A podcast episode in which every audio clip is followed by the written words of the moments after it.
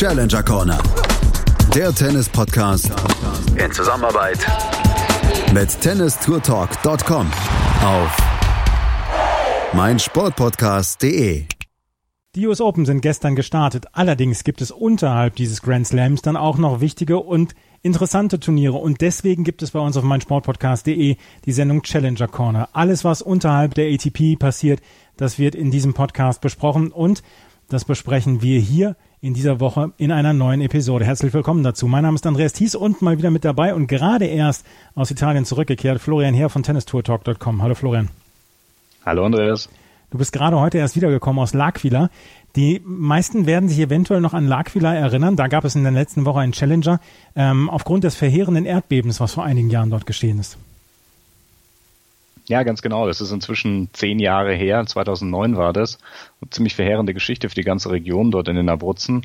Und ähm, ja, als ich das erste Mal so in die Altstadt gefahren bin, hat man das auch noch ähm, sehr deutlich auch gesehen. Ja, da sind überall noch die Baukräne hoch. Man sieht sehr viele Häuser, die hier auch noch äh, ja, repariert strukturbedürftig sind und ähm, ja, man merkt die, die Innenstadt, die Altstadt, die vor dem Erdbeben, glaube ich, als eine der schönsten Altstädte in Italien gezählt hat, ähm, ja, hier auch noch äh, ja ziemlich verwaist ist. Ja, es wird langsam wieder aufgebaut. Es gibt so eine ja mehr oder weniger äh, so eine Übergangstouristen-Informationszentrale, die dort aufgebaut ist. Es gibt so eine kleine Bimmelbahn, die dort die Touris inzwischen wieder rumfährt. Aber es ist noch viel, viel zu leisten und was ich so gehört habe in den letzten Jahren, also obwohl es auch inzwischen ja schon zehn Jahre her ist, muss die Innenstadt dort zu einer ziemlichen Geisterstadt geworden sein. Die ersten Läden kommen wieder, bauen äh, sich dort, nisten sich dort wieder ein und die Geschäfte, die ehemals große Flaniermeile, die wird langsam jetzt wieder belebter, aber man merkt, da ist noch viel, viel zu tun und ähm, ja, viele anscheinend von den Bewohnern, die von diesem Erdbeben damals auch ähm, mitgenommen wurden und ihre, ihre Unterkünfte verloren haben, sind noch nicht gar nicht zurückgekehrt, konnten gar nicht richtig zurückkehren, weil eben auch die Gelder dort nicht richtig geflossen sind. Das sind ja so ein paar Geschichten, die da immer wieder ähm, auch dort ähm, man mitbekommt und naja, aber es war äh, nichtsdestotrotz eine sehr, sehr spannende Geschichte und ähm, war auch sehr interessant zu sehen, wie sich das auch dann über die Wochen und Jahre hinweg dort tatsächlich dann auch entwickelt. Ja, also war es dann eventuell dann auch mal ganz schön, dass äh, dort Tennisspieler in L'Aquila waren, ein Turnier, was es schon länger gibt, oder? Das ist die zweite ähm, Ausgabe ah, gewesen. Mhm. Ja, also, das, also das zweite Mal in L'Aquila selber. Das Turnier war früher in Todi, ähm, ist dort umgezogen, jetzt eben nach L'Aquila und ähm, ja, jetzt äh, dort in einem Club, der auch sehr spannend wirkt, äh, mit, mit viel Gemäuer, sehr verwinkelt, die Courts dort angerichtet. Also war schon ganz interessant zu sehen. Ja. Das Turnier war eigentlich sehr gut besetzt für ein Turnier, was ähm, zeitgleich mit der Grand Slam Qualifikation stattfindet. Das hat ja mit der US Open Qualifikation stattgefunden und wir können sagen, es war eigentlich ein ganz gutes, gut besetztes Turnier. Natürlich viele Italiener dabei. Andrei Martin aus der Slowakei an eins gesetzt, an zwei Alejandro Tabilo aus, äh, aus Chile und insgesamt hat man sehr viele, ja auch Veteranen des Challenger Tennis gesehen. Wenn ich so mir das zum Beispiel angucke, ähm, ähm, Juan Fikovic oder ähm, Entschuldigung, ja, Juan Pablo Fikovic, Martin Cuevas zum Beispiel oder Jürgen Zopp auch, Dimitri Popko, da waren sehr viele dabei, die man halt das ganze Jahr über auf der Tour sieht, auf der Challenger Tour. Ja, absolut sind halt, wie man so will, so die, die Zurückgebliebenen, die eben nicht den Sprung auf den großen Teich, über den großen Teich geschafft haben, ja, ähm, eben aufgrund des Rankings dort nicht in die Quali reingekommen sind oder eben gesagt haben, naja, also uns ist es gar nicht so wichtig oder wollen eben vielleicht eher noch ein paar Punkte sammeln auf Sand hier in Europa noch zu spielen. Das ist eben das einzige Turnier. Das heißt, da kommen natürlich einige, die sich dort hier auch empfehlen möchten, die die 80 Punkte, die es dort auch nochmal zu vergeben sind, dann eben auch gewinnen möchte. Aber es waren aber auch einige junge Spieler da, du gesagt hast, ja, so Veteranen. Also klar, viele, die natürlich auf der Challenger Tour ähm, regulär unterwegs sind, aber rein altersmäßig waren da natürlich auch ein paar junge Vertreter mit dabei.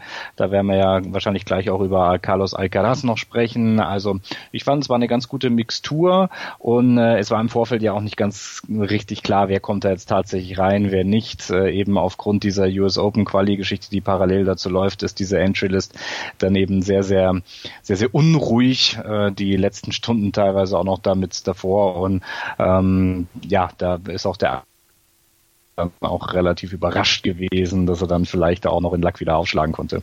Und vielleicht sogar aufschlagen musste, weil du hast mit Peter Torebko gesprochen. Peter Torebko ist einer von diesen ja, man nennt sie, ähm, im Englischen nennt man sie Journeyman. Also einer, der schon sehr, sehr lange auf der Tour ist, dann aber viel Future spielen musste in letzter Zeit, weil er dann auch verletzt war. Und der hatte in seiner ersten Runde hatte er gewonnen und du hast ihn dann zum Interview gesehen, äh, ja getroffen. Und ähm, in das Interview mit Peter Torebko hören wir nämlich rein, weil Peter Torebko erst Sebastian Fanselo geschlagen hatte und dann dann auch so ein bisschen darüber erzählte, wie er dann zu diesem Turnier gekommen war. Das hören wir jetzt. Ja, Gratulation erstmal zum Auftakt hier in Lackvilla, zum Auftakterfolg. Ich glaube, so lässt sich gut in die Woche starten. Ja, vielen Dank. Ich habe ähm, ja gestern angekommen und ähm, heute leider erst trainieren können, weil es zu spät wurde. Ja, und die Bedingungen hier sind sind ganz anders als, als bei uns. Ich habe am Sonntag noch Liga gespielt in Berlin, haben wir zweite Bundesliga, das letzte, den letzten Spieltag gehabt und, und das im Nieselregen ne? ähm, gespielt, vor allem am Anfang. Und dafür ist hier natürlich hier 31 Grad oder 32 Grad, ein bisschen Höhe, ich weiß nicht wie hoch, aber einer meinte 500, 600 Meter. Die Bälle fliegen, springen hoch ab, das ist unglaublich. Ne? Und dann spielen wir nicht mit diesen DTB-Bällen, sondern mit Dunlop irgendwas. Mhm. Also nochmal härtere Bälle, schnellere Bälle, also es war was ganz anderes. Zweite Liga, das war wo? Äh, für Bredeney, Essen Bredeney. Okay. Ähm, ich denke, es war wahrscheinlich auch relativ kurzfristig überhaupt in das Turnier reinzukommen. Da hat sie ja einiges getan durch die US Open Quali, da sind ja ständig Leute rausgekommen und reingekommen. Mhm. Äh, wann hast du überhaupt erfahren, dass du hier reingekommen bist? Wir haben am Freitag auch ein Ligaspiel mhm. gehabt äh, gegen Neuss, das war das Aufstiegsspiel. Und am Ende des Spieltages habe ich aufs Handy geguckt und gesehen, dass mich die von der ATP angerufen hat und gesagt, du bist, du bist drin in Lackvilla oder wie das hier heißt. Mhm. Und, ähm, und da ich mich nicht gemeldet habe, haben die mich automatisch ins Turnier genommen. So ist das normalerweise. Es sei denn, weil ich beim Future in Poznan noch drin war auf der Liste, haben die gesagt, ähm, du musst jetzt dich entscheiden, entweder spielst du Poznan oder hier in Italien beim Challenger aber ähm, die Regel besagt aber erst ab nächster Woche, dass wenn ich bis 14 Uhr nicht im Future rausgezogen habe, dann nehmen die mich automatisch von der Liste vom, vom Challenger. Auch wenn ich noch nach, nachträglich reinrutschen würde. Also das ist ein bisschen kompliziert, aber mhm. jedenfalls habe ich dann Freitagabends erfahren, du bist drin, willst du kommen oder du musst kommen oder wenn du nicht kommst, musst du Strafe zahlen. Okay. So, und dann habe ich gesagt, alles klar, ich komme natürlich. Ähm, und in Poznan beim, beim Future muss ich Gott sei Dank keine Strafe zahlen. Von daher hat sich das alles noch gut, gut geregelt. Wie bist du dann hier angekommen? Mit dem Auto? Oder? Ich bin gestern von Berlin nach Rom geflogen mhm. und dann mit dem Mietwagen. Da ist schon eine ganz gute Ecke hier, ja, da ist ja, ein bisschen unterwegs. Ich, ich wollte gerade sagen, ich dachte, Como wäre besser gewesen, ne? das wäre nicht so weit, aber, ähm, aber, aber hat alles geklappt. Das heißt, sich irgendwas anzuschauen war wahrscheinlich noch gar keine Zeit. Nee. Auch, auch, auch, zum ersten Mal hier. Das ist ja ziemlich ja. verwinkelt. Das sieht, das sieht sehr, sehr spannend aus, der erste Eindruck von mir auch. Ja, ich denke auch. Ne? Ich habe dann die Berge gesehen. Ich bin, als ich nachts ankam, habe ich nichts von der Landschaft mitbekommen. Aber, aber heute dachte ich so, oh, hier ist ja schön gebirgig. Ne? das ist eigentlich ganz nett, genau. Ja. Ähm, ja, wenn wir so über die äh, Saison sprechen, wir uns das letzte Mal getroffen in London. Völlig andere Voraussetzungen bei den, bei den, bei den, bei den World Tour Finals. Mhm. Ähm, ich habe so mal ein bisschen geschaut, wie der, wie der Saisonverlauf war bei dir. Ich glaube, da war alles mit drin. Äh, da gab es ATP-Qualifikation in Umag, da gab es Challenger, da gab es sogar einen ITF-Erfolg. Wie fällt dein Resümee vielleicht aus der ersten acht Monate hier? Ja, ich habe... Ähm ja, nach London habe ich mich eigentlich ähm, in der Halle noch nicht ganz so gut gefühlt. Aber als es dann rausging, habe ich gemerkt, okay, jetzt, ähm, jetzt geht wieder was. Ich habe mich gut gefühlt, viele gut trainiert vorher, ne? ordentlich mit, mit dem Henry Squire aus, aus Düsseldorf. Mhm.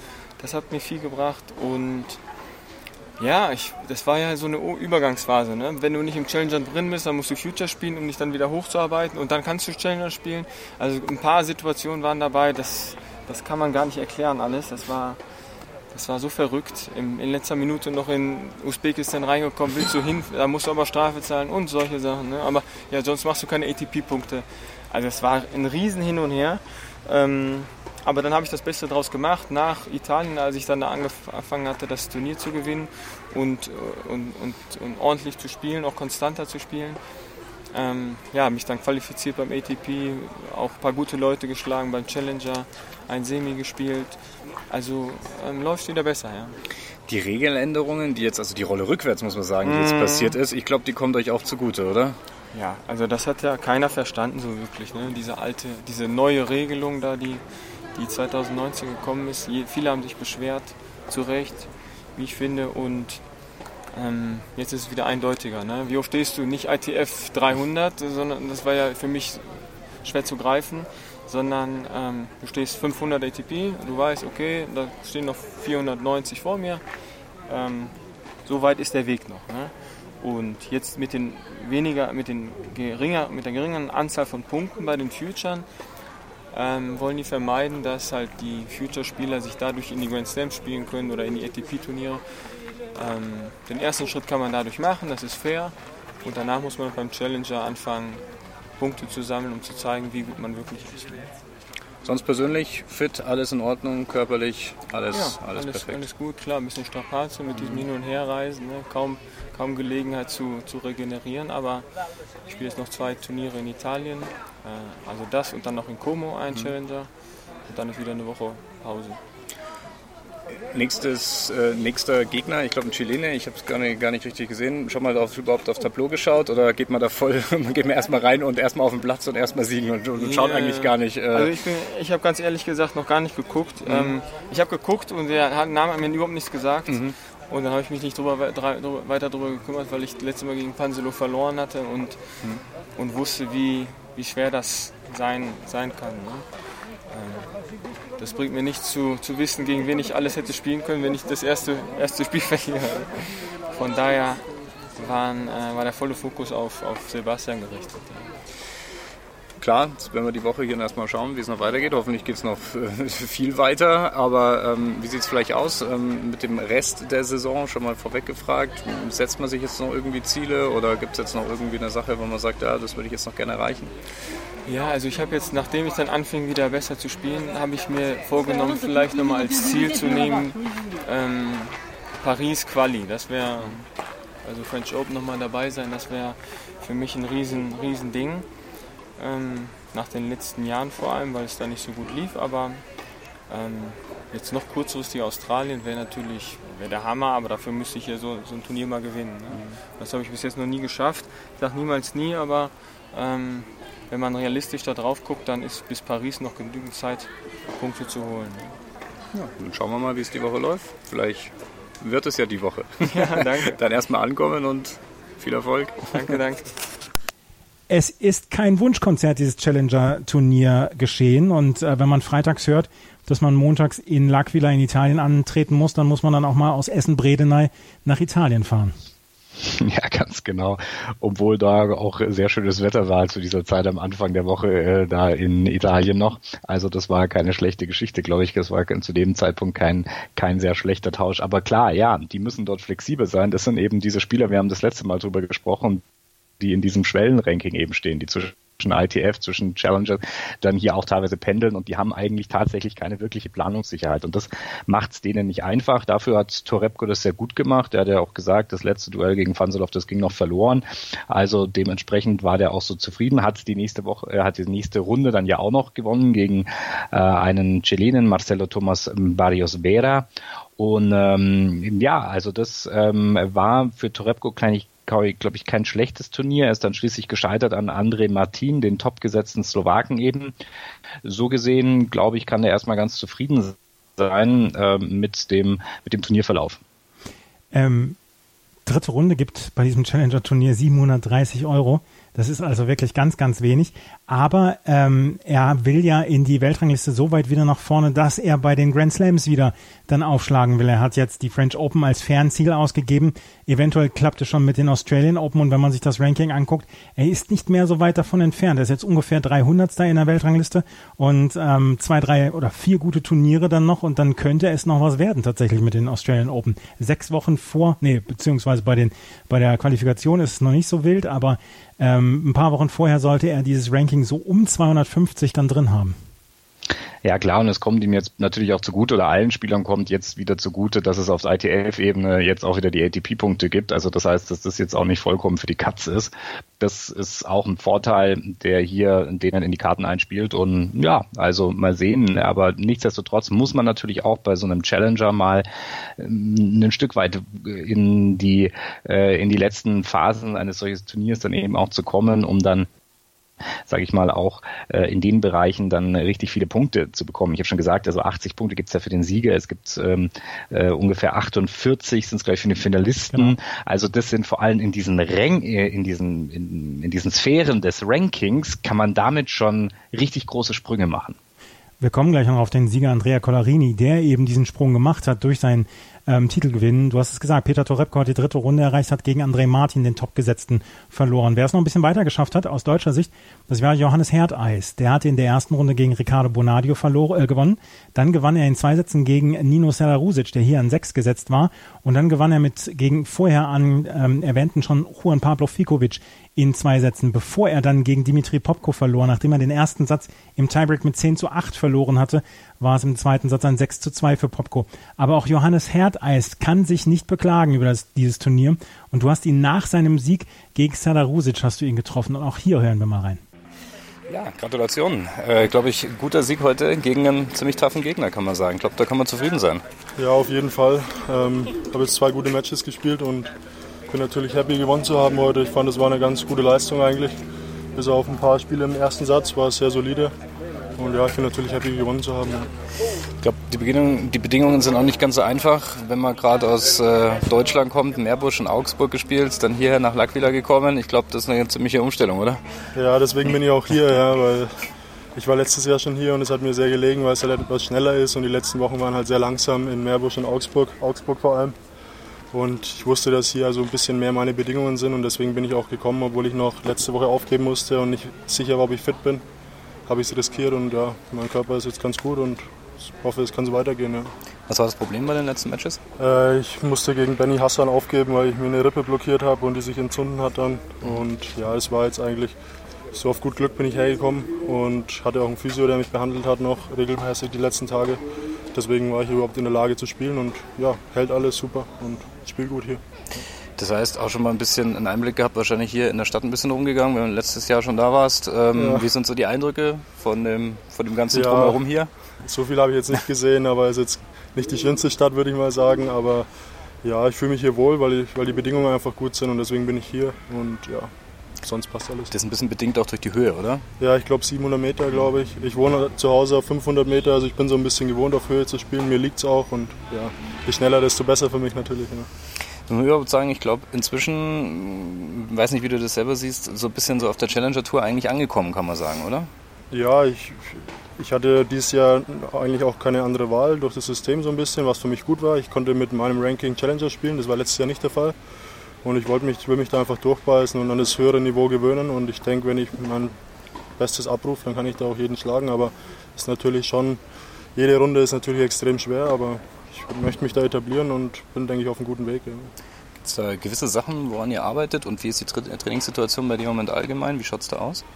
Ähm, ja, ich habe ihn dabei, den Eduard Samson, der reist mit mir sehr viel und trainieren tue ich überwiegend beim Andi Tatamusch zu Hause in Bamberg oder beim Walter Otto in Neumarkt, da wo ich auch wohne. Ich ne, wohne in Neumarkt in Oberpfalz. Ja, und dieses Trio, so, es kümmert sich um mich und ja, es läuft super eigentlich. Ich glaube, das ist ziemlich viel wert, wenn man auch jemanden dabei hat, der mit ihm dann, der auch auf, den, auf der Tour mit dabei ist, ein bisschen ja. reist, damit man nicht immer ganz ja. alleine unterwegs ist. Das Leben ist nicht so, so wie man, wie viele vielleicht das denken von den großen Turnieren und so. Und wenn man da einen dabei hat, auch im Match, wenn man jemanden sieht, der einen positiv unterstützt, das gibt dann einfach Energie und ja, macht dann auch irgendwie ein bisschen glücklich, weil man halt zusammen ja, gewinnt und auch verliert zusammen. Ja. Du hast schon angesprochen, die, die Regeländerungen, die aber jetzt eigentlich wieder sich verändert haben, zu euren Gunsten, denke ich mal. Ich, wenn man sich im Spielerkreisen so umhört, ihr seid alle, glaube ich, relativ erleichtert, dass es wieder ins alte System zurückgegangen ist. Ja, ich denke, es ist für jeden einfach fair, weil davor, das war ja teilweise für die meisten Spieler unmöglich hochzukommen.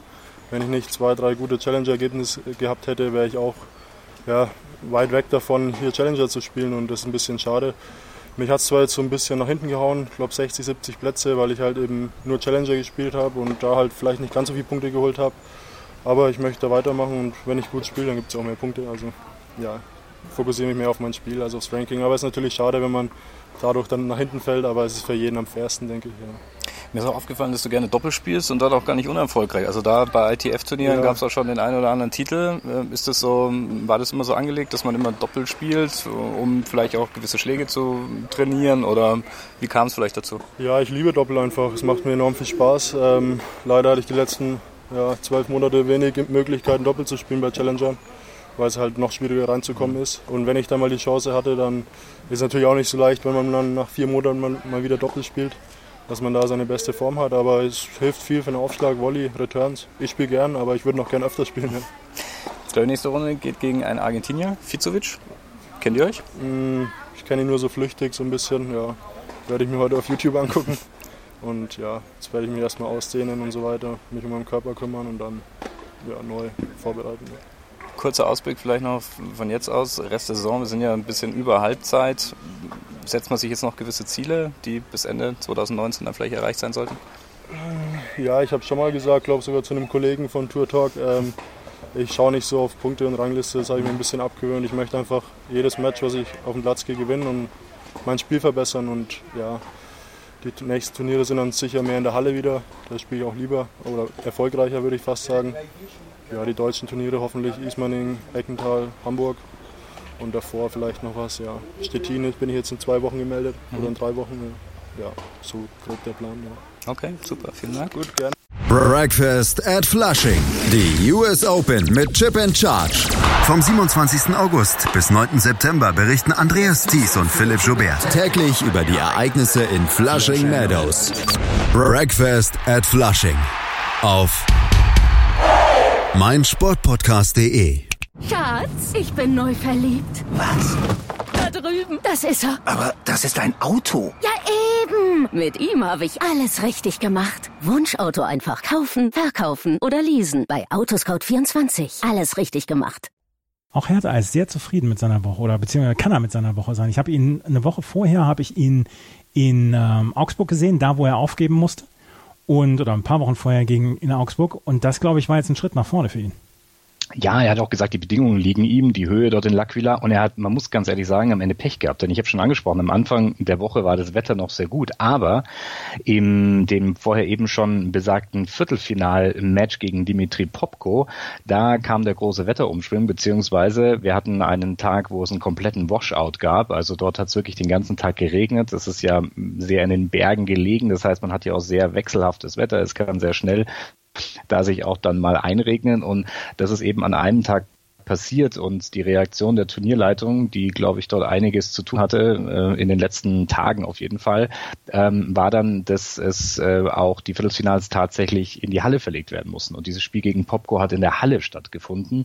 Ähm, naja, Halle ist jetzt auch vielleicht ein bisschen übertrieben. Man ist da also einige Kilometer rausgefahren. Ähm, da war ja natürlich schon überdacht, aber an den Seiten war das Ding dann auch weiterhin offen. Da war so eine mehr oder weniger, ich glaube in Deutschland nennt man sowas so ein Allwetterkord, ja, der mit mit so einer Art Kunstrasen ausgelegt ist, wo auch noch parallel dazu, glaube ich, so ein Basketballfeld oder Handballlinie dann auch mit aufgebaut sind, was jetzt nicht unbedingt sehr einfach war zur Koordination auf dem Platz für die Spieler selber, um zu wissen, wo sie überhaupt tatsächlich sind. Der Belag war ultra schnell, was für Hertha jetzt nicht unbedingt ein Nachteil ist, aber er kam mit diesen Bedingungen einfach irgendwie nicht wirklich zurecht. Und ich glaube, wie ich ihn am Anfang gesehen habe, gerade dieses Match gegen Serdar Husic, ein wirklich guter, konstanter, solider solider Sandplatzspieler auf diesem Level, den er da äh, sehr überzeugt äh, dann auch besiegt hat. Glaube ich, wäre es, wenn es unter normalen, Anführungszeichen, normalen Bedingungen hier stattgefunden hätte, wäre das, glaube ich, für ihn ausgegangen. Aber Popko hat das gut gemacht, hat das ausgenutzt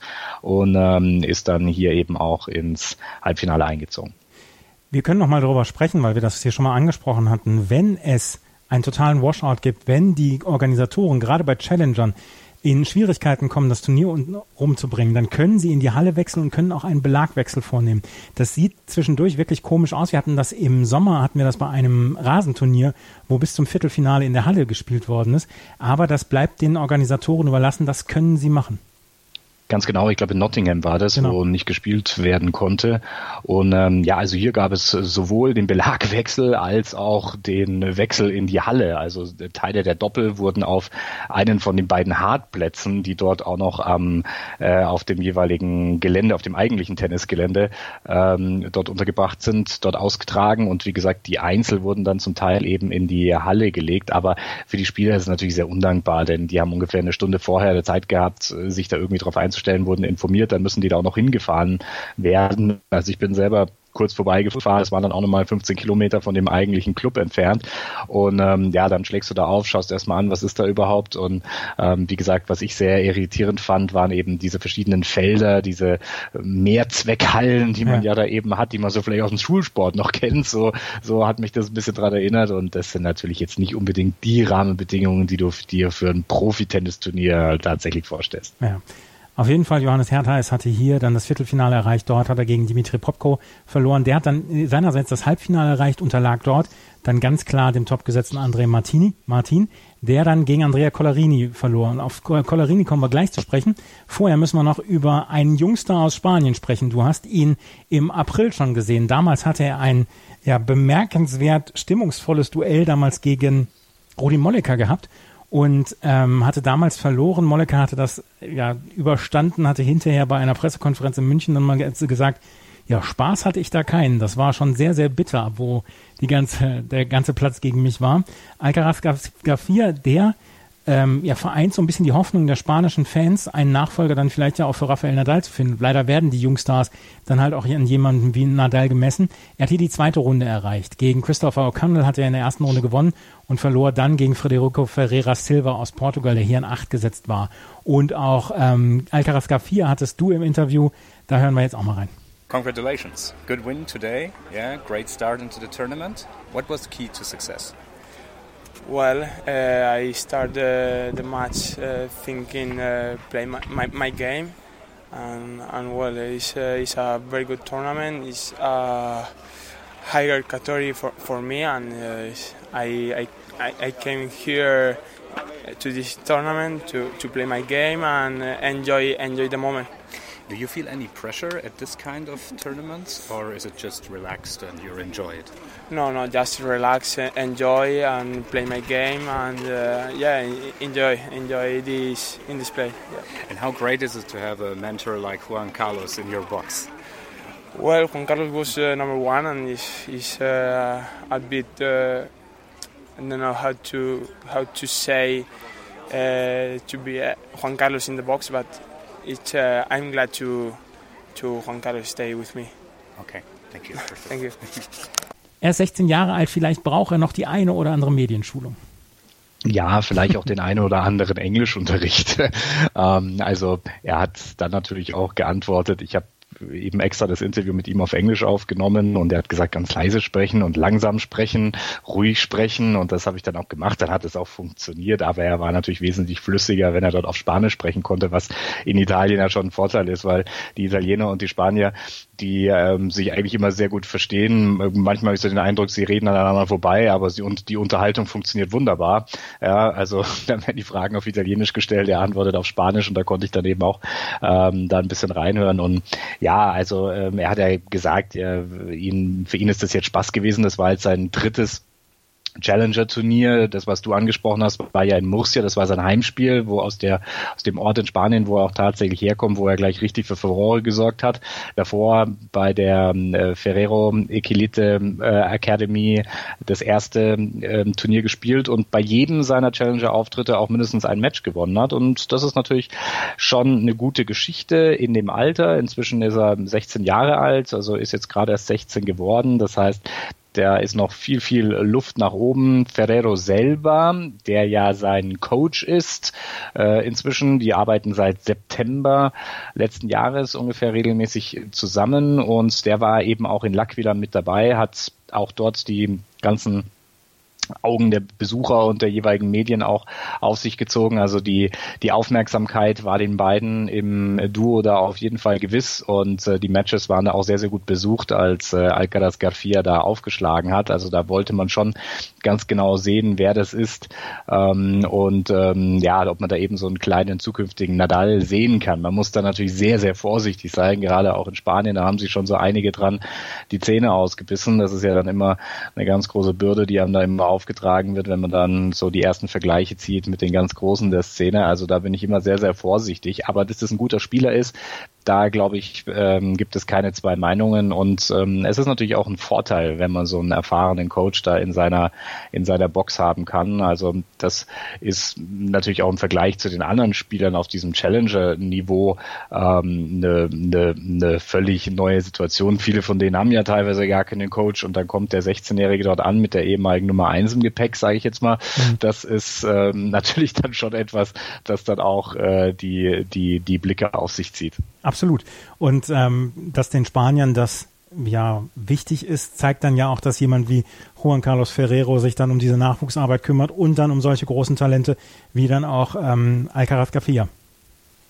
Absolut. Und ich glaube, er ist auch der richtige Mann dafür. Also Ferrero selber, der ja ähm, ein ruhiger Typ ist, mit dem man da ähm, sehr, sehr besonnen auch arbeiten kann, glaube ich, ist für so junge Leute auch eine sehr, sehr gute Wahl. Also es ist keiner, der jetzt dort irgendwie die unter Druck setzt und da jetzt auch hier den großen, ähm, schon, schon den großen Superstar hier dann eben auch raushängen lässt, sondern der ist ja etwa jemand, der eigentlich immer der sehr bescheiden und da auch im Hintergrund agiert hat. Und ja, ich glaube, das ist eine gute, eine, eine gute Kombination. Wir werden da auf jeden Fall ein Auge weiterhin drauf werfen. Er hat übrigens, um das nur zu sagen, sein erstes ITF-Turnier gewonnen vor ein paar Wochen oder beziehungsweise zwei oder drei Wochen, bevor er nach L'Aquila kam. Also das heißt, seinen ersten professionellen Titel auf Erwachsenenebene, wenn man so will. Und naja, das ist ja auch immerhin schon etwas in dem jungen Alter. Da gibt es auch nicht so viele, die das immer wieder erreichen.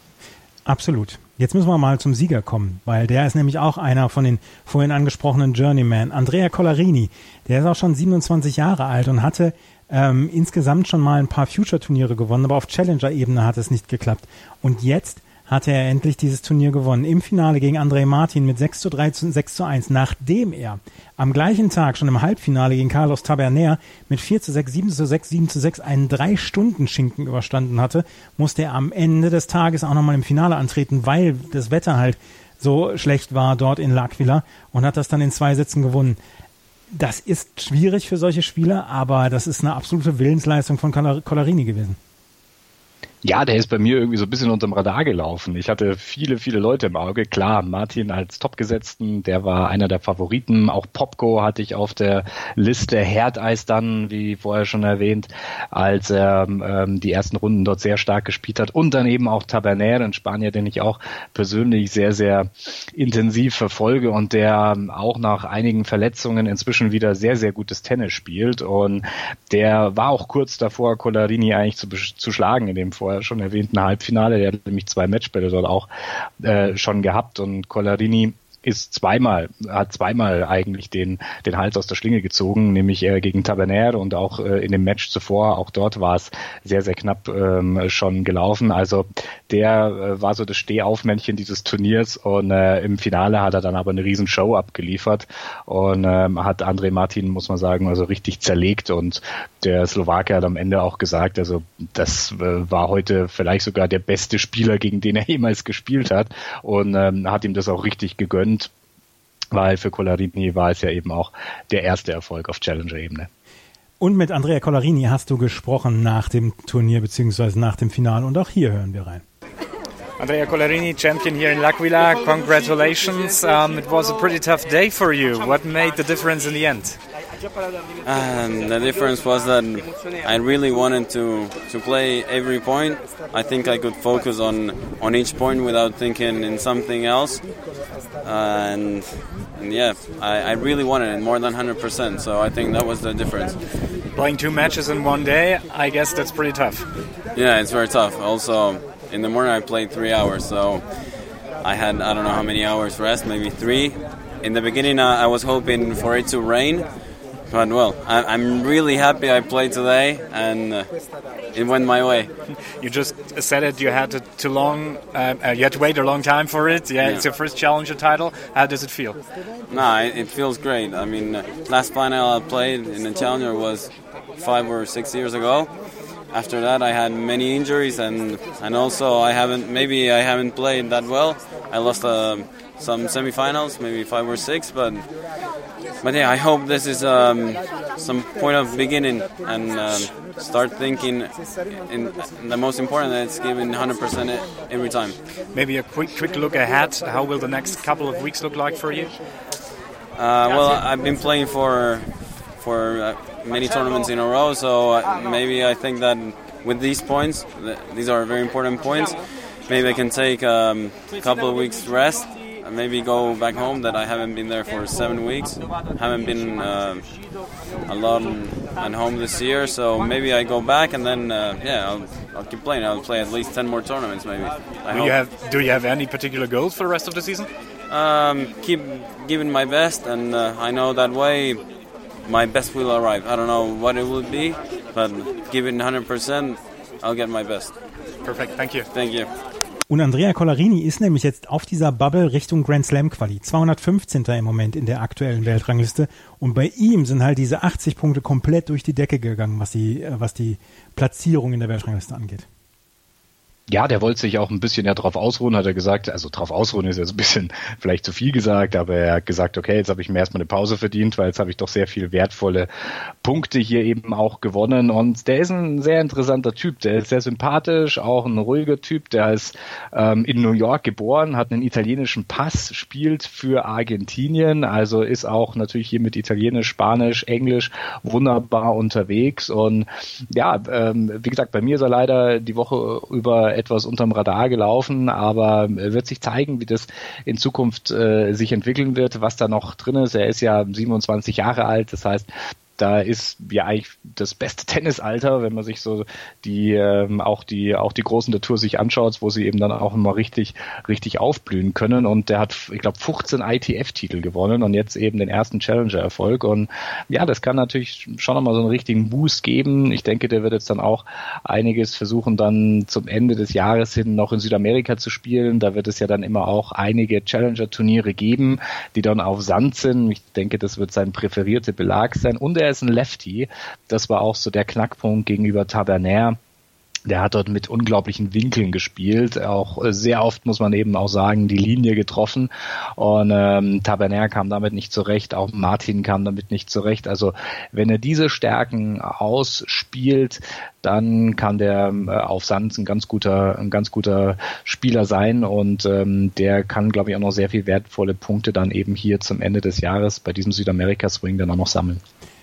Auch das werden wir verfolgen, natürlich hier in der Challenger Corner auf meinsportpodcast.de.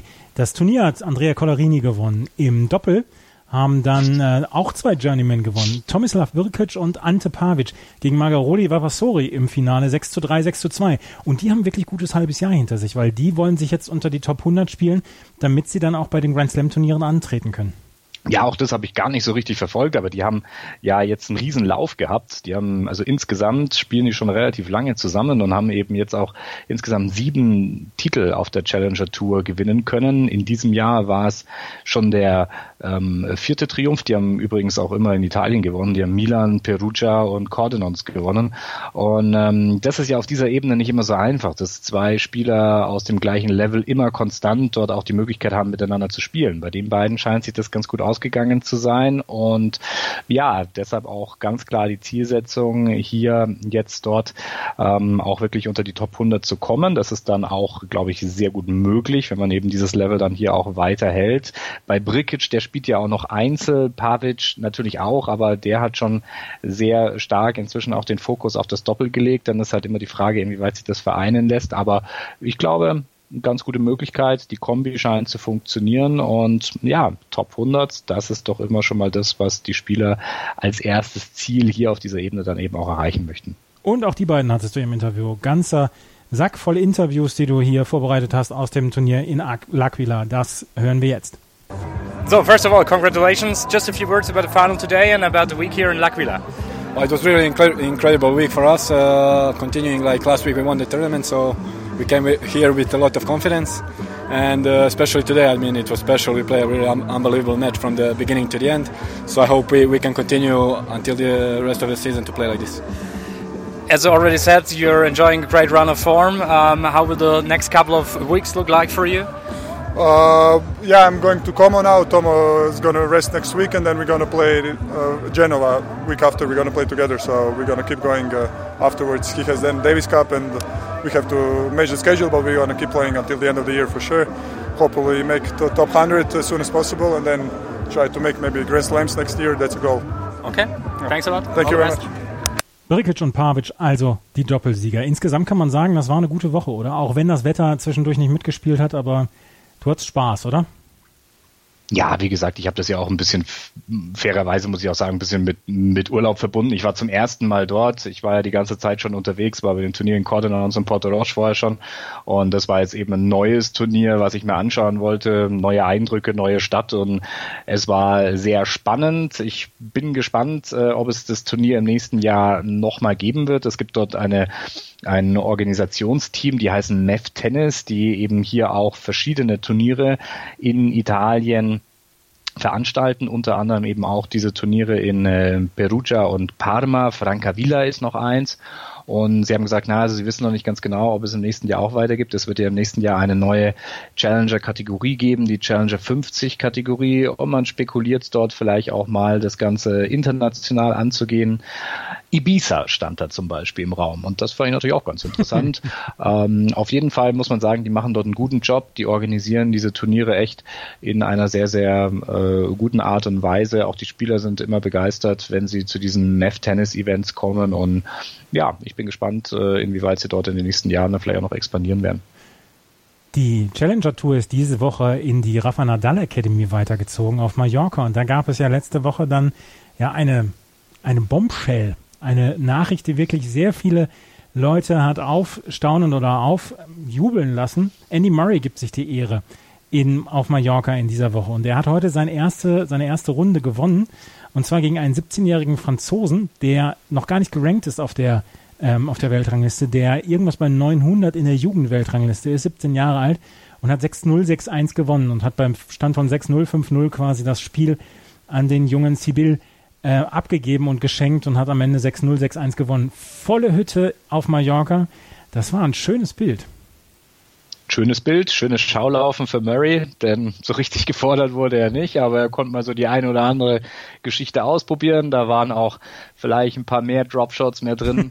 äh, als es sonst der Fall ist. Aber ich glaube, er konnte das ganz gut genießen in der Atmosphäre. Das ist auch ein, das ist auch eine, eine nette Akademie dort. Ich war letztes Jahr zur Premierenauflage auch vor Ort und ähm, ja, da ist ein, haben so einen netten Center Court dort aufgebaut. Der Eintritt ist umsonst. Das Hotel ist direkt auf der Anlage, was bei den Spielern immer sehr, sehr äh, gut ankommt und ja, äh, das äh, lässt sich gerade dann auch in den Abendsessions dann ganz gut äh, sich dort die Matches anzuschauen und äh, ist eben natürlich mit Murray äh, natürlich eine Riesengeschichte, da brauchen wir nicht drüber sprechen. Ähm, das ist dann auch für so einen Spieler, der als der als Alternate dort reingekommen ist und dann natürlich äh, irgendwie jetzt dann plötzlich auf äh, auf Andy Murray trifft, ist das natürlich eine Bomben eine Bombengeschichte. Ich bin aber gespannt, wie es tatsächlich weitergehen wird. Als nächstes steht Norbert Gombos an und äh, das wird dann schon der erste der erste Prüfstein sein. Ähm, Murray selber hat ja gesagt, er will sich ein bisschen Spielpraxis hier eben holen. Ne? Also er wurde auch schon im Vorfeld gefragt, ja, wie schaut's aus mit dem Turniersieg? Und er hat gesagt, ja, also ich bin eigentlich tatsächlich erstmal da, um hier ein paar Spiele zu machen, bisschen Sicherheit zu gewinnen nach den ganzen Verletzungsgeschichten und ähm, da ist das, glaube ich, ein ganz äh, ein ganz guter Punkt, um da eben auch äh, hier diese Spielpraxis zu bekommen, denn die, denn das Ambiente und die Rahmenbedingungen an der Nadal Akademie sind natürlich perfekt. Absolut. Wir werden natürlich, wenn ihr uns auf, Chip, äh, auf, auf Twitter folgt, at Chip und Charge beziehungsweise at Tennis Tour Talk, dann könnt ihr dann verfolgen, wie die Woche für Andy Murray weiterläuft, weil natürlich wirst auch du beziehungsweise tennistourtalk.com diese Woche von Andy Murray weiter im Blick behalten. Freilich, natürlich. Ja. das war's schon wieder mit der heutigen Sendung. Was ist dein nächstes Turnier, dein nächstes äh, Challenger-Turnier? Ja, jetzt ist erstmal ein bisschen Pause eigentlich angesagt. September ist traditionell ein, ja, fast schon fast ein Monat für mich. Ähm, denn wie gesagt, jetzt gerade im, im, im Sommer war jetzt auch einiges los, doch einige Meilen hier auch runtergerissen und ähm, deshalb eigentlich noch gar nicht sicher, was das nächste Challenger-Turnier sein wird. Normalerweise geht's auf die ATP-Tour nach Metz im September und alles weitere werden wir dann mal sehen. Dann kommt die Challenger-Tour ja auch wieder nach Deutschland. Und spätestens dann werden wir auf jeden Fall oder werde ich auf jeden Fall wieder vor Ort sein. Und wir werden auch sicherlich im September noch eine Challenger Corner machen. Da bin ich mir relativ sicher. Das war die heutige Ausgabe mit dem Turnier in L'Aquila. Das war Florian Heer von tennistourtalk.com mit seinen Einschätzungen aus Italien, aus den Abruzzen und mit den ganzen Interviews, die er mitgebracht hat. Danke, Florian. Danke, Andreas. Wenn euch das gefällt, was wir machen, freuen wir uns über Rezensionen und Bewertungen auf iTunes. Folgt Florian bzw. tennistourtalk.com auf Facebook und auf Twitter und auch Chip and Charge könnt ihr auf Twitter und Facebook folgen. In den nächsten 14 Tagen gibt es das Chip and Charge Daily Breakfast at Flushing. Das solltet ihr euch auch nicht entgehen lassen. Vielen Dank fürs Zuhören. Bis zum nächsten Mal. Auf Wiederhören. Challenger Corner. Der Tennis-Podcast mit Florian Herr und Andreas Thies. Alles rund um die Turniere unterhalb der ATP-Tour. In Zusammenarbeit mit tennistourtalk.com. Challenger Corner auf meinsportpodcast.de. Schatz, ich bin neu verliebt. Was? Da drüben. Das ist er. Aber das ist ein Auto. Ja, eben. Mit ihm habe ich alles richtig gemacht. Wunschauto einfach kaufen, verkaufen oder leasen. Bei Autoscout24. Alles richtig gemacht.